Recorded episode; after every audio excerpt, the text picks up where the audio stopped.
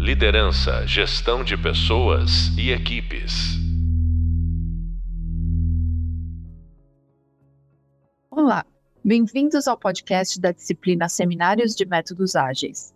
Sou a professora Auxili e no podcast de hoje vamos falar sobre transformação cultural e práticas ágeis em recursos humanos. Segundo a aceleradora ACE, muitas startups e empresas de área da área de RH acreditam ser importantes usar as práticas ágeis, mas poucas ainda adotam. A pandemia gerou um aumento de empresas interessadas em adotar as práticas. Se no passado o RH tinha um papel mais burocrático, hoje o profissional de recursos humanos ele tem um papel estratégico dentro das corporações.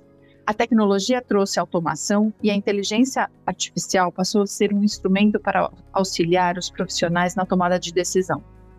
Segundo um artigo da Forbes, quando as pessoas são desconsideradas no processo de transformação digital, os projetos não têm êxito. Em outras palavras, a tecnologia e pessoa, as pessoas andam juntas. Pensar em como deve ser a força de trabalho é um dos desafios do profissional de RH. E como nutrir uma cultura ágil de forma a levar o valor aos colaboradores para engajá-los e mantê-los ativos e produtivos é uma de suas missões. Para falar desse tema, trouxemos uma especialista em Learning and Development com responsabilidade global em preparar a alta liderança da empresa para nutrir a cultura da transformação. Hoje vamos falar como as empresas podem preparar as lideranças para promoverem uma transformação cultural para adotar as práticas ágeis. Nossa convidada atua com responsabilidade global na área de RH, além de ter sido protagonista em diversos processos de formação de lideranças regionais e globais para transformação na gestão de um modelo tradicional para um modelo ágil. A nossa convidada de hoje é a Larissa Nigro. Ela é bacharel em Ciências Sociais e Antropologia pela Universidade Estadual de Campinas, Agile Coach certificada pelo International Consortium for Agile e especialista em UX e Customer Insights pela Graduate Institute of Business Administration. Tem, ela tem como paixão entender o público consumidor de soluções digitais. É super experiente com gerenciamento de produtos digitais focado em educação corporativa, além de especialista em comunicação interna com uso de ferramentas cognitivas e de design.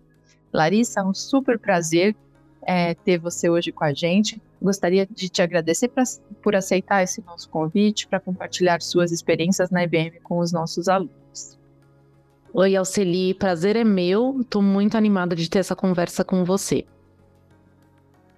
Que ótimo, Lari. Eu sei que você teve um papel fundamental nos últimos anos na transformação da IBM, é, especialmente na mudança de gestão, e eu tive o prazer de, de, de estar com você né, né, em alguns projetos. É, você liderou projetos de transformação cultural, foram muito importantes na companhia, é, atuando de uma visão bem, com uma visão bem estratégica nos processos de, de formação das lideranças globais, né? É, e, e ver como que você trabalha e atua trabalhando em equipe com muita metodologia. Então a minha primeira pergunta e aqui vai ser um bate-papo muito para trazer a sua experiência da prática, né? É, conta para os nossos alunos, né, como que é essa experiência de viver uma transformação, né? E, e, no seu caso não só como agente de transformação da, da própria empresa, mas o próprio RH, né? Você é, entrou com um perfil de, de, da área de recursos humanos e hoje a gente vê que houve uma transformação enorme em a própria RH. Me conta um pouquinho dessa sua experiência nesses dois lados. Claro. É, primeiro que eu queria é, falar que foi, no mínimo, uma experiência bem interessante. E por dois motivos. Primeiro, porque o RH é a parte de suporte das empresas. Então, por mais que a gente estava ajudando a empresa a fazer a transformação, nós mesmos estávamos passando por essa por essa transformação. Então, era uma visão bem interessante de olhar para o outro, mas olhar para si. É, e eu queria também falar que, assim, a, às vezes a gente conversa e parece que a jornada é sempre muito bonita e muito, né, fluida. E na realidade, não. Ela é, é uma, foi uma jornada bem é, conturbada em alguns pontos, né? mas que teve êxito, né? Então, e, isso foi bem bacana porque a gente já desde o começo, apesar de ainda não saber o que era ágil, já estava passando pelo processo de iteração do ágil. Então, eu gostaria de deixar aqui É, vou dividir minha resposta em duas, em, em duas perspectivas. Acho que a primeira perspectiva é, era, foi o que foi a experiência mais desafiadora para a gente, né? Que apesar da gente ter deixado toda uma trilha de desenvolvimento para auxiliar os times, os funcionários, os gerentes nessa jornada, então a gente explicava o que era ágil, o que era o manifesto, a gente tinha workshops, é, é, especialistas conversando com eles, tudo para deixar essa, essa jornada mais fácil. Mas isso não, não se sustentava sozinho, porque isso, isso precisa da parte mais difícil do ágil, que na verdade é a mentalidade. Então, por mais que a gente fizesse é, essas trilhas de conhecimento, a parte da mentalidade acho que foi a parte mais difícil, né? Porque, imagina, a gente vem de uma empresa centenária. É, então, assim, muitos processos já são processos mais, né, mais antigos. Então, o dia que a gente chega com uma ideia de trabalhar diferente, não é tão simples assim, né? É uma, é uma oportunidade de melhoria, mas é uma, uma oportunidade de melhoria que vem junto com um certo receio. Você está acostumado a fazer o trabalho de uma forma. Então, a gente precisou vender muito a ideia de que ser ágil melhoraria a vida de todo mundo. Então, essa troca de uma forma de trabalho para outra, esse turbilhão que aconteceu, foi sim uma experiência muito desafiadora. Mas dessa experiência, eu acho que a parte mais legal que eu vi foi que, apesar de, de estarmos ainda num processo de conseguir encaixar as peças do quebra-cabeça, é, eu nunca tinha visto, assim, foi a primeira vez que eu vi a união de times inteiros é, com um propósito muito claro. Porque assim que eles entenderam o valor de trabalhar ágil e como aquilo ajudava a eles e aos clientes, é, eles trabalhavam de um jeito. Eu, o meu próprio time passou por isso, né? O propósito estava tão claro que, mesmo apesar de todos os obstáculos, a gente tá, estava. Tinha claro na nossa mente que a gente ia passar por aquilo e que a gente ia conseguir chegar do outro lado. Então, assim, eu falo para vocês que a melhor parte dessa transformação, eu acho que foi a união que foi que vimos dentro não só de recursos humanos, como dentro da, do, das outras unidades de negócio da IBM. É, eu acho que ficou muito claro que depois dessa, dessa passada essa, essa primeira fase da transformação, é, a gente sempre passou a trabalhar agora com os princípios, os princípios ágeis dentro é, do, dos nossos processos, que é a clareza de, de outcome, é, a iteração e o aprendizado, então são constantes, nada está perfeito, mas é, a gente aprende e itera sobre isso. E o, o que a gente chama de self-directed teams, que é, na realidade, os times que, que por saberem para onde vão, não precisam daquele microgerenciamento que a gente está acostumado. Eu acho que isso eram uns pontos que eu queria trazer sobre como foi viver essa transformação numa perspectiva interna e externa também. Muito legal, Nani. E, e, aí, uma coisa que, que me vem na cabeça é que, que quando a gente trabalhou junto, o quanto vocês engajaram o time executivo, né? Foi, começou por lá, começou nos times, é, porque eu via um grande trabalho, esforço de vocês de trabalhar com a alta liderança que comprou a ideia e transformou, né? Como que foi essa experiência, assim, como que você vê a necessidade da alta liderança estar engajada? o engajamento da alta liderança é essencial, né, em qualquer processo de transformação. Até porque eles são, é, são eles que fazem a diretriz da empresa, né? Então, para gente, quando a gente pensou, é, ok, vamos transformar o jeito que nós trabalhamos todos a empresa, porque a gente sabe que dessa forma vamos ser funcionários mais felizes e funcionários mais felizes, engajados, é, equivale a clientes mais satisfeitos também com, com, com as nossas entregas. É, então, para alta liderança, essa transformação foi super fácil de vender. Porque é isso, é, a, é, eles estão, eles querem que os nossos clientes saiam satisfeitos. Então, quando a gente contou para eles quais seriam os benefícios de trabalhar dessa forma, eu acho que foi uma adoção assim incrível. Eles não, eu acho que eles nem pestanejaram, porque eles entenderam que aquilo lá ia trazer um benefício para a empresa em relação a clientes e a funcionários que eu acho que era uma coisa que eles próprios queriam, né? Então, quando a gente foi engajar com eles, a gente não só engajou mostrando um PPT bonitinho e falando, olha, isso aqui é ágil, os times vão trabalhar assim, olha que legal. Não, a gente trouxe os coaches ágeis para trabalhar com eles na realidade, né? Porque não adianta também a gente falar de transformação e pedir para que todos os funcionários e gerentes de primeira linha façam a transformação, mas a liderança, que na realidade é quem quem, quem vai fazer muitos dos pedidos para esses times, continuem trabalhando da, mesma, da forma anterior. Então, é fundamental para qualquer processo de transformação que todos se transformem, né? Não só uma parte do, do processo de cadeia. É, então, foi super bacana, porque eles, eles abraçaram é, logo de cara. E o que a gente fez com eles é colocar eles para experimentar o que é ser ágil. E por experimentar, eu lembro que a gente tinha o aporte já do, do GM então, eles tinham projetos que eles tinham que entregar com clientes é, ou projetos de alguma transformação é, com relação a, a, a, negócios, que eles tinham que trabalhar com um coach ágil e trabalhar de forma ágil. Então, eu acho que também mostrar para essa alta liderança como se, como se trabalha de forma ágil fez com que eles comprassem bastante também a, a nossa a proposta de transformar a empresa inteira, porque eles eles entenderam na pele ali o que era também trabalhar de forma ágil.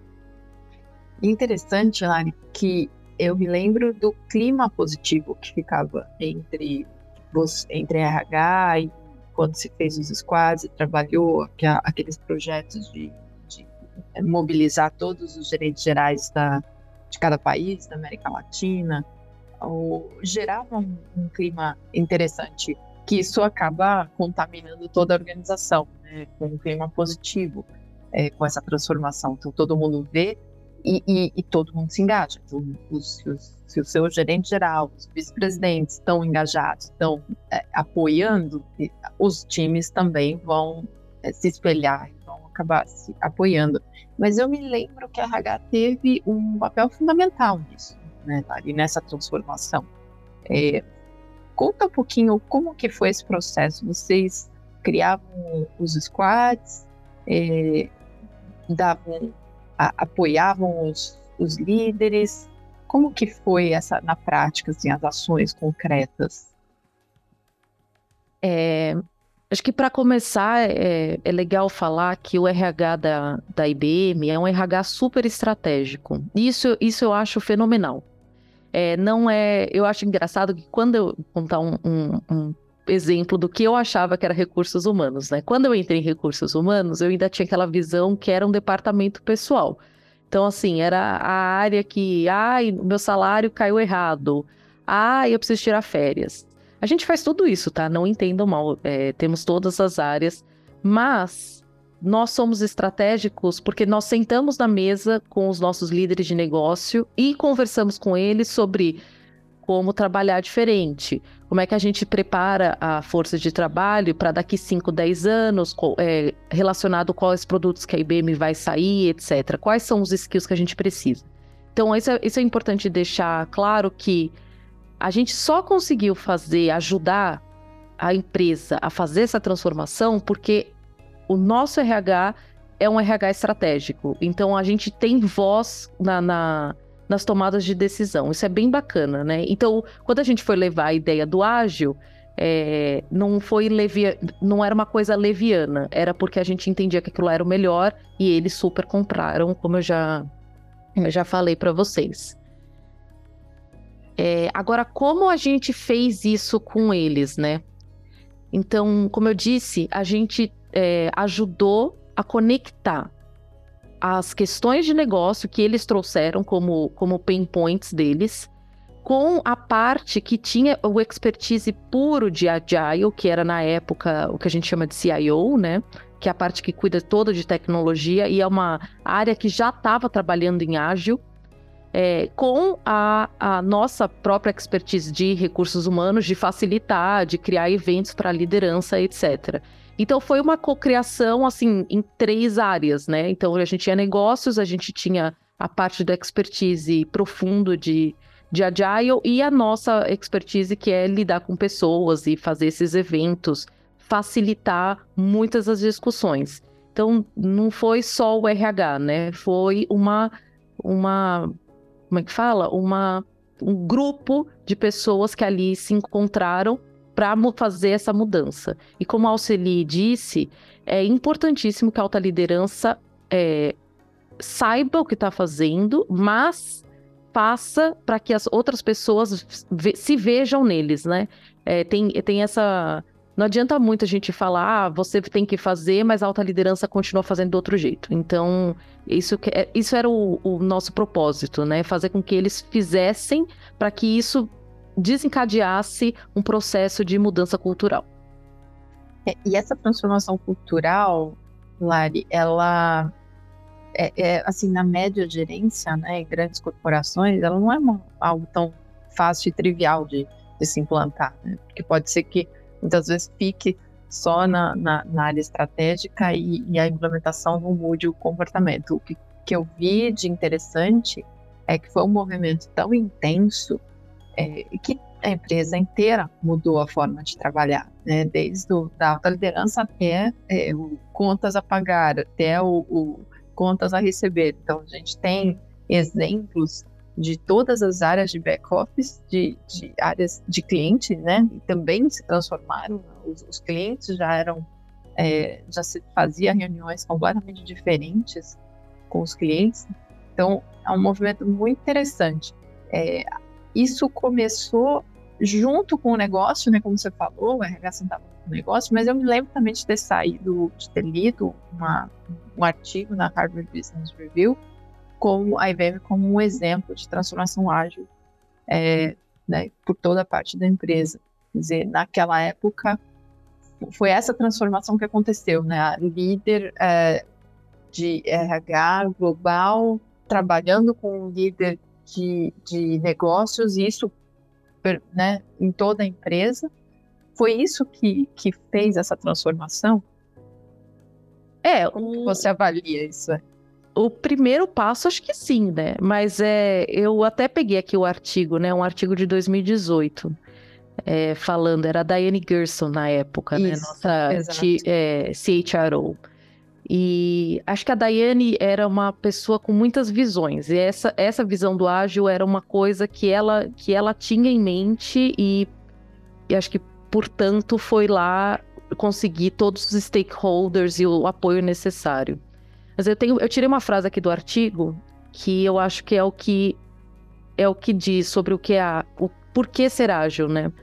É, no artigo, na verdade, ela está falando um pouco também de employee experience, né? Porque a gente passa a colocar o ágil é a forma, né? Mas o porquê também é para a gente colocar o, o, funcionário no centro das ações. Então, o RH também para de fazer os produtos é, para funcionários sem perguntar para o funcionário se aquilo lá era a melhor, a melhor opção ou se era aquilo que eles precisam, né? Então, o ágil entra nesse ponto também, porque como a gente precisa ouvir a voz da, das pessoas e iterar muito mais rápido, a gente precisa ser ágil nesse ponto. Mas a, a frase que eu peguei aqui do artigo dela, Alceli, que eu acho que é muito legal, é que eles, eu vou fazer uma tradução rápida aqui, mas que eles descobriram que o engajamento dos funcionários explica dois terços do, do score do client experience, né? A gente usa NPS. Então, assim, quanto melhor é um, quanto mais engajado é um funcionário, melhor é a experiência do, do, do cliente, ou seja, melhor a, a IBM para os clientes. Então, eu acho que saindo desse, dessa visão de que transformar o jeito que a gente trabalhava, colocar o funcionário no, no, no processo, né? É, não só é bom para a companhia é, de um jeito endogâmico, né? Porque a gente vai ter funcionários melhores ou mais felizes, mais produtivos, etc. Mas isso faz com que chegue ao cliente, porque no final das contas, foi como você falou, ainda mais uma empresa multinacional que é, é matricial, é, é muito complexa, quem está com o cliente mesmo é quem está na ponta. Então, se aquela pessoa está engajada com a empresa, é, ela se sente confortável, confiante, é, ela vai ter uma relação melhor com o cliente. Então, eu acho que a grande sacada da Diane Gerson, quando ela começou a falar de ágil, é que ela viu que lá na ponta isso ia fazer muito efeito. E, portanto, ia fazer um efeito um bem para a companhia. E aí eu acho que é fundamental. porque esse é o papel do RH estratégico, né? É levar para os stakeholders do negócio que aquela mudança vai trazer um benefício para o próprio negócio. E aí eu acho que você já conquista eles, já pelo menos você já ganha 70% da atenção ali. Então acho que isso foi uma sacada ótima da Diane Gerson. Eu recomendo que todo mundo leia esse artigo, porque assim, é bem bacana o que ela está falando. É, é, antigo, né? 2018, é pré-pandemia, mas assim, tem ótimos, ótimas é, respostas ali que funcionam até hoje, assim, não, não tem problema. É, e mesmo sendo é, 2018, isso começou antes, né? Até chegar né, nessa, nesse artigo, muita coisa aconteceu. E interessante você também apontar no início da nossa conversa que não é tudo, né? Uh, o fluxo não é tudo perfeito, que tem seus altos e baixos, tem suas resistências, né? No início, mas quando a gente leva valor pro, pro cliente, no caso de RH, é o cliente interno, e acho interessante é, é isso que você coloca, né, do, do employee experience, é, aí você consegue fazer uma transformação, né? É, o, o, ponto da, da, dos problemas que você viu durante a implementação, o que, que era a resistência à mudança, a de, a de trabalhar de forma diferente, ou as pessoas demoravam para ver o valor, é, você tem alguma ideia de, dos principais elementos que, que foram os mais complexos de trabalhar, até para ajudar os alunos que queiram fazer transformação na empresa ficarem quais são os pontos de atenção que as pessoas precisam ter nesse processo? Então, eu acho que o importante é, primeiro, a gente entender que mudança vai ter sempre atrito, né? É uma coisa básica e que tá tudo bem na realidade. Eu acho que o primeiro ponto é a gente entender que assim, não é na primeira ou no primeiro atrito que você vai desistir do, do processo de transformação. Mas eu acho que algumas coisas fazem com que esse processo de transformação seja mais fácil. É, o propósito tem que ser super claro. E eu não, não estou falando do propósito da frase na frente da empresa. Estou falando do propósito do porquê que essa mudança está ocorrendo, né? Então, assim, o que, que a gente quer mudar e por que a gente quer mudar. Então, se queremos mudar algo, é porque a gente vai melhorar alguma coisa. Então, isso para mim tem que ser tem que ser bem claro. O segundo é que está super ligado com, a, com o propósito é trazer clareza em todos os aspectos. Então, assim, trazer a clareza nas ações que a gente está fazendo, a clareza na comunicação, Quais são os caminhos? Qual é o caminho que a gente vai percorrer? Fazer uma jornada para as pessoas entenderem onde elas estão e aonde elas vão chegar. É, tá todo mundo no meio que no mesmo barco, mas a gente precisa, né, ter claro para onde a gente está indo. E nesse ponto também, bem conectado com isso, eu acho que tem um ponto crucial, que é assim: o líder, é, ou as, as altas lideranças, eles não vão saber a resposta para tudo. E aí tem um ponto que eu acho que é bem legal, que é falar quando você não sabe a resposta. Então, por exemplo, é, ter essa vulnerabilidade, né? Se, a, a, se em algum town hall, alguma coisa, alguém faz uma pergunta sobre essa mudança que está ocorrendo e você não sabe a resposta, é falar, eu não sei a resposta. Então, eu acho que transparência também da liderança com com os funcionários e com o, os gerentes é importante, porque isso também mostra que a gente está num processo de, de mudança e que a gente vai melhorar sempre que possível. Então, se naquele momento aquele ponto não faz sentido ou está tendo uma resistência um pouco maior do que esperado, parar, pensar e tentar mudar no meio do caminho, é, sempre para melhor, né? Que é, no, no, fundo, no fundo, já fazer ágil, né? Mesmo no, dentro do processo de mudança. É, então, o que você está tá falando tem a ver com comunicação. Né? A comunicação né, da transparência é, e a comunicação de uma forma organizada para toda a empresa, né? Eu me lembro que vocês trabalharam muito a mudança de, de hábito, de comportamento, estimularam, né, faziam incentivos para que as pessoas mudassem seus hábitos, desde hábitos de saúde até hábitos de trabalho para melhorar a interação, de colaboração. É, não sei se você se lembra daquelas dos desafios, né, que partia da liderança. Isso são processo, conta um pouco para os alunos. Acho que é legal entenderem o dia a dia do RH, né? De, de fazer é, a, os scripts, de, de tra trabalhar os, os, é, os, executivos e, de fato, implementar né, uma mudança de, de comportamento na empresa. Porque se deixar livre, o ser humano não muda, né? Se você não fizer nada de forma é, pensada e estratégica, né? Conta um pouquinho essa experiência, que é bem interessante. É, a gente tinha dois princípios é, que acho que. Então, Alceli, tinha dois princípios que eu acho que norteavam bastante das ações que a gente faz, é, que a gente tinha em mente, né? Primeiro é uma relação muito boa com o time de comunicações. É, na IBM, o time de comunicações não fica dentro de recursos humanos. Algumas empresas, o time de comunicações fica dentro de recursos humanos. E por quê? Porque o time de comunicação, primeiro, é a especialidade deles, né? Eles são especializados em fazer comunicação interna. É, e segundo, porque eles têm todos os canais para atingir os funcionários e os gerentes.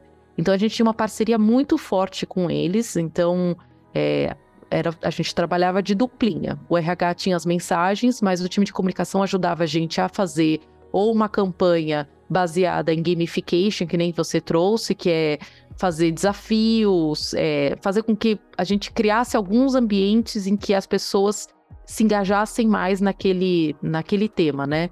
Então, por exemplo, você trouxe o exemplo do do de, é, de mental health ou de, de wellness mesmo. Então, sim, a gente fazia alguns desafios de ah, vamos fazer corrida, quem, quem postar as fotos da corrida ganha alguns blue points. Então, era sempre umas ações coordenadas com time de comunicação e recursos humanos, e a gente sempre é, colocava um, um stakeholder para ser a pessoa que que, que dá o primeiro pontapé, né? Então, muitas das vezes era o próprio GM do Brasil, ou GM da América Latina, ou algum grande líder de alguma unidade de negócio. Então, isso, isso era bem importante. E, no fundo, o que a gente queria mesmo era que as mensagens sempre fossem coordenadas, né? É, não adianta a gente falar de uma mudança é, de cultura, ou uma mudança de forma de trabalho, ou um enfoque em algum benefício para o funcionário, se as mensagens não estão coordenadas. Então, trabalhar com o time de comunicação, além de, de ser o óbvio, porque eles têm esse, esse escopo e eles são especialistas, mas é para a gente manter sempre a mensagem é, alinhada. Porque o funcionário, no fundo, é, muitas vezes não vê o que é comunicação, o que é recursos humanos, ele vê o que é empresa. Então a mensagem tem que estar tá super coordenada e super clara. E a, a gente trabalhava nisso também em formas de entregar, né? Então, ou fazer uma campanha por e-mail, mas também a gente fazia, a gente usa Slack, né, para comunicação interna. É, fazia campanhas por Slack, colocava dentro dos town halls dos próprios é, general managers algum, alguma parte do town hall era sobre essa ação ou sobre o que a gente queria comunicar sobre mudança de hábito. E aos poucos, essa comunicação ia virando intrínseca ao dia a dia dos funcionários. E era isso que a gente, a gente queria, né? Que isso virasse natural para eles, né? Falar sobre uma mudança de hábito, por exemplo. E é, é interessante que você coloca o, o, o, a recompensa, né? Então a gente já sabe que toda mudança de hábito ela vem também com recompensa. Então, quando você estimula o funcionário, você falou dos blue points, né? Que são os pontos que os funcionários ganham e podem trocar, né? Por produtos, por, por outros ou, ou por serviços. É, isso ajuda, né? Você ter e o, o, próprio reconhecimento da equipe, né? Quando o seu gerente ou outras pessoas, eu lembro que a IBM tem, não sei se ainda tem, mas mas outras pessoas podem reconhecer outras equipes, né? não só o seu próprio gerente dentro da sua própria unidade. É, isso acaba gerando no, nas equipes ágeis, né? tem várias pessoas de, de diferentes áreas da empresa, na equipe, é, as outras que têm experiências com os funcionários, eles podem mandar esses blue points, essas recompensas. Essas recompensas, ao longo do tempo, fazem essa transformação cultural acontecer. Então, esse também foi um ponto importante, né, de ter implementado esse tipo de recompensa na empresa, né? Que não só o gerente pode dar, mas outros funcionários podem dar, né? Isso é uma coisa muito legal. Eu acho que e é engraçado, as pessoas adoram dar blue points para os peers. E isso é bacana, porque no fundo, quando a gente traz isso que você falou, né? Quando a gente traz o ágil para dentro do, da nossa forma de trabalhar, os squads não são mais o seu time, né? Você trabalha em squad com gente de times diversos, porque você tá o objetivo é, é mútuo, mas isso não quer dizer que seja só do seu time. E isso é bem bacana, porque aí você dá essa liberdade do reconhecimento, é, não só por reconhecer, né? Ah, eu vou reconhecer por reconhecer, mas as pessoas passam a, a fazer uma valorização disso, né? Então a gente não tem só o Blue Points, você podia reconhecer so, somente com um card. E isso pode mudar o dia da pessoa, né? Então, acho que o reconhecimento é uma, uma cultura muito forte que a gente tem dentro da IBM. É, temos vários mecanismos, né? Desde reconhecimento monetário até esses tipos de reconhecimento só. que é só mandar uma mensagem. A gente sempre tem a opção de mandar para o gerente também. Então, você manda, por exemplo, eu mando para você, Auxili, e coloco o seu gerente em cópia. E isso faz parte da nossa análise de performance no final do ano também. Então, é, é tudo muito conectado mas tudo para mostrar que não adianta nada a gente mudar a forma de trabalhar se a gente não reconhecer que o meu trabalho só foi só chegou nesse, nesse nível porque eu tive ajuda também. Eu acho que isso que é bacana, né? E num squad ágil, é, não existe falha de um. Não existe falha, existe uma oportunidade de aprendizado, né?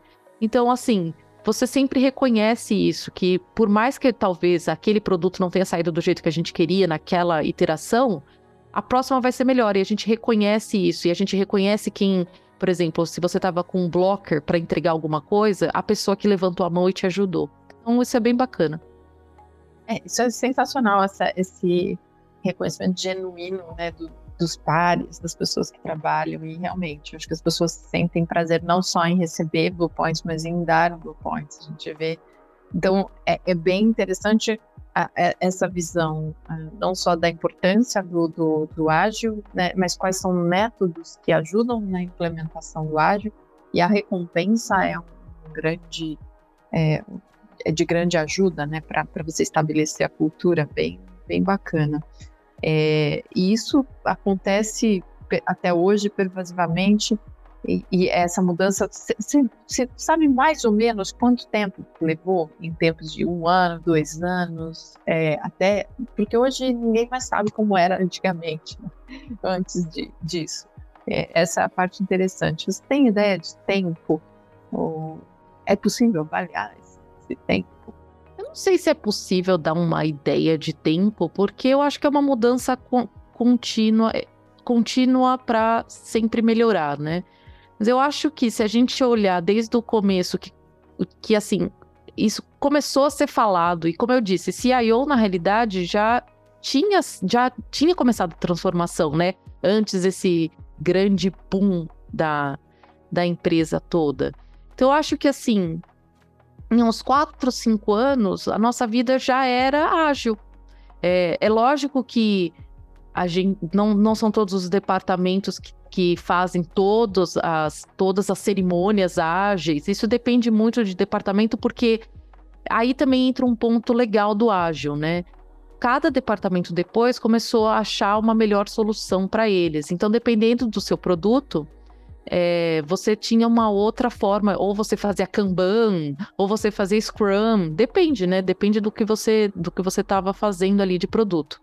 Então, assim, acho que em quatro anos isso virou normal, assim. É, a gente passou da fase vamos só falar de ágil para isso faz parte do nosso dia a dia. Então, por exemplo, agora, se você entrar em recursos humanos, você vai fazer um projeto, o projeto já é ágil. Então você já tem um Product Owner, um Scrum Master, o squad é multidisciplinar, o, o propósito está claro, a gente já faz o design thinking desde o começo, já cria um contrato social. Isso virou nosso dia a dia. É, e aí, como eu disse, isso só tende a aprimorar, né? Mas acho que, que essa é meia, meia década talvez seja o, o, tempo. Até porque, Auxilia, a IBM, né? Você bem sabe que você era de lá, a IBM é gigantesca. Então, né? É, não é muito. Não foi um processo assim tão fácil. É, não, excelente, Lari. Acho que já dá para dar uma ideia para as pessoas que trabalham em grandes empresas e, e até as que trabalham em outras empresas entenderem um pouco essa questão do tempo e esse desafio bacana. Né? E, bom, Lari, te agradeço demais por você compartilhar. Eu sei que você tem bastante experiência nisso, né? Vive o dia a dia de RH, então eu te agradeço demais. Isso vai ser muito útil para os alunos. A, a, avaliarem a sua experiência, né? Usarem essa sua experiência com todo o conceito que eles estão tendo. Te agradeço muito, Lari. Super obrigada. Obrigada a você, Alceli, por ter tido essa conversa e Bom, gente, vou deixar só uma mensagem que o caminho é árduo, mas dá para passar, viu? Não é nada de outro mundo. Tá bom? Obrigada, Lari. Abraços, Alceli. Abraços.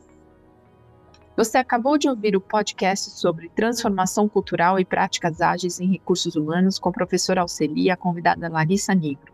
Até agora estudamos conceitos, ouvimos sobre práticas ágeis com foco nos resultados e experiência dos clientes e como as empresas podem inovar, como os líderes podem gerenciar é, equipes ágeis e como eles podem ser agentes de transformação cultural. Não se esqueça de acessar o Hub Visual de Leitura para consolidar os conceitos. Os podcasts trazem dicas valiosas dos nossos convidados para você começar a colocar a mão na massa. E lembre-se de começar por você mesmo. Pratique, peça feedback e aprenda. No próximo podcast, vamos falar sobre como motivar equipes na adoção de práticas ágeis. Não perca, teremos uma convidada ótima em motivar pessoas. Até a próxima e bons estudos!